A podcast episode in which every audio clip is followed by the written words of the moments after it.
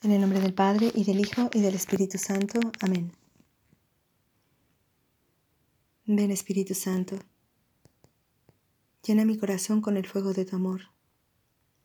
Llena mi corazón de tu consuelo, de tu paz.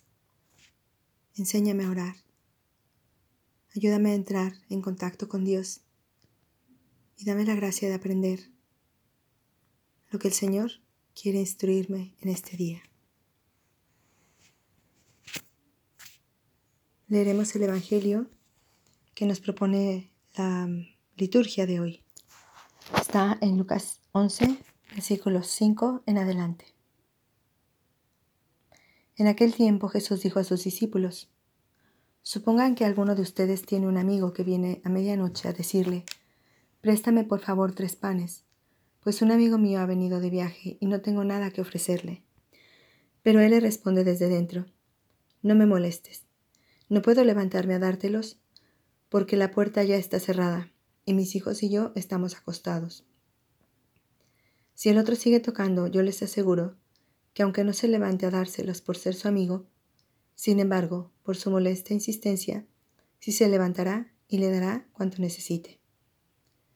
Así también les digo a ustedes, pidan y se les dará, busquen y encontrarán, toquen y se les abrirá porque quien pide recibe, quien busca encuentra, y al que toca se le abre. ¿Habrá entre ustedes algún padre que cuando su hijo le pida pescado le dé una víbora? ¿O cuando le pida huevo le dé un alacrán? Pues si ustedes que son malos saben dar cosas buenas a sus hijos, cuanto más el Padre Celestial les dará el Espíritu Santo a quienes se lo pidan. Palabra del Señor, gloria a ti, Señor Jesús. Hoy Jesús nos invita a no desistir en nuestra oración y a dar un paso más, a insistir en nuestra oración. Y parece una paradoja, pero el mismo Jesús nos está insistiendo que insistamos. Toda la liturgia de esta semana ha estado centrada en eso, en la oración, en el poder de la oración. De hecho, es como si, si quisiera Jesús invitarnos a, a ser osados en nuestra oración. Y por ello pone el ejemplo de dos amigos. El primero que recibe a un invitado, pero carece de la posibilidad de atender a su, a su necesidad. Y el segundo, que al parecer tiene todo, pero mm, necesita que su amigo le insista para podérselo dar. Jesús comenta que son amigos. Dios, Todopoderoso, Eterno, Omnisciente, ha querido entablar con nosotros una relación de amistad. La amistad es un tipo de amor muy puro, en, en el que se ofrece un amor de manera incondicional. En esta parábola, el hombre que no tiene nada que ofrecer a su visita no teme, porque sabe que tiene un amigo que sí tiene y puede darle cuanto necesita. Y a pesar de que es medianoche, simbolizando la hora más difícil, este amigo se levantará y le dará lo que necesita. No por la amistad, pero sí por la insistencia. De alguna manera para que deje de molestar. Quisiera citar otro pasaje de la escritura, muy anterior a este, es el pasaje del capítulo 18 del Génesis, cuando Dios revela a Abraham que destruirá las ciudades de Sodoma y Gomorra. Justo, Abraham recibe una visita de un amigo o de tres amigos. Es interesante. Em, se llama la teofanía de Mambré porque son tres personas que van a visitarle y Abraham les atiende muy bien y después se queda hablando con uno de ellos y éste le revela que es el Señor. Y Abraham al saber que Dios va a destruir estas ciudades, sabiendo también que su sobrino Lot vive allí, insiste en su oración para que el Señor no destruya a estas ciudades. Y lo hace de una manera muy hermosa. Primero, em, tratando como de, de iluminar la mente del Señor, le dice, Ah, Señor, ¿así que vas a borrar al justo junto con el malvado? Imagínate que hay 50 justos en la ciudad. ¿Es que vas a acabar con todos si no perdonarás aquel lugar por los 50 justos? Tú no puedes hacer tal cosa, dejar morir al justo junto con el malvado. Tú no puedes. El juez de toda la tierra va a fallar en una injusticia. Entonces el Señor le dice, si encuentro en Sodoma cincuenta justos, perdonaré a todo el lugar por amor a aquellos. Y Abraham insiste, mira Señor que soy atrevido, yo que soy polvo y ceniza. Supón que de los cincuenta faltan cinco. ¿Destruirás por los cinco que faltan a toda la ciudad? Y el Señor, que es su amigo, le dice, no la destruiré. Abraham insiste. Supón que se encuentran allí cuarenta. Respondió el Señor, tampoco lo haría en atención a los cuarenta. Y Abraham insiste. No se enfade mi Señor si le digo, tal vez encuentren allí treinta.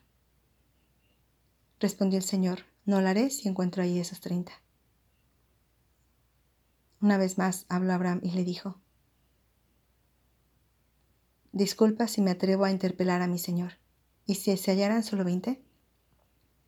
Y el Señor responde, ¿tampoco lo destruiría en favor de esos veinte? Y Abraham insiste una vez más, no se enoje mi Señor, ya solo hablaré una vez. ¿Y si se encontraran solo diez? Dijo Dios, tampoco haría destrucción en favor de esos diez. Qué hermoso diálogo nos presenta la Sagrada Escritura.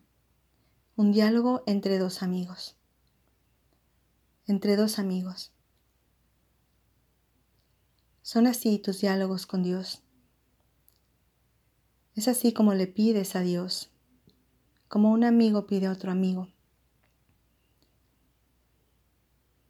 En el Salmo 43 hay una frase hermosísima que dice, abismo que llamas al abismo. Nosotros somos eh, un abismo de, necesidad, de vulnerabilidad. Llamamos a ese abismo de grandeza, de, omnipotencia, que, increíble el amor de Dios hacia nosotros. Y nos pide que tengamos esa osadía, esa confianza, Abraham fue atrevido en su insistencia y el Señor aceptó su intercesión por Sodoma. Tristemente no había allí ni siquiera diez. Diez justos y pues sabemos el desenlace. Pero no nos quedemos en eso.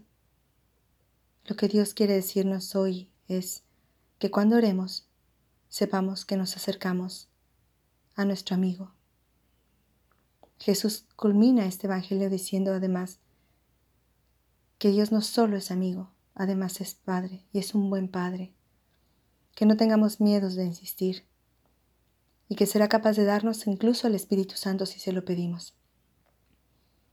¿Quién es el Espíritu Santo? La tercera persona de la Santísima Trinidad. Todo el amor del Padre hacia el Hijo y todo el amor del Hijo hacia el Padre hecho persona.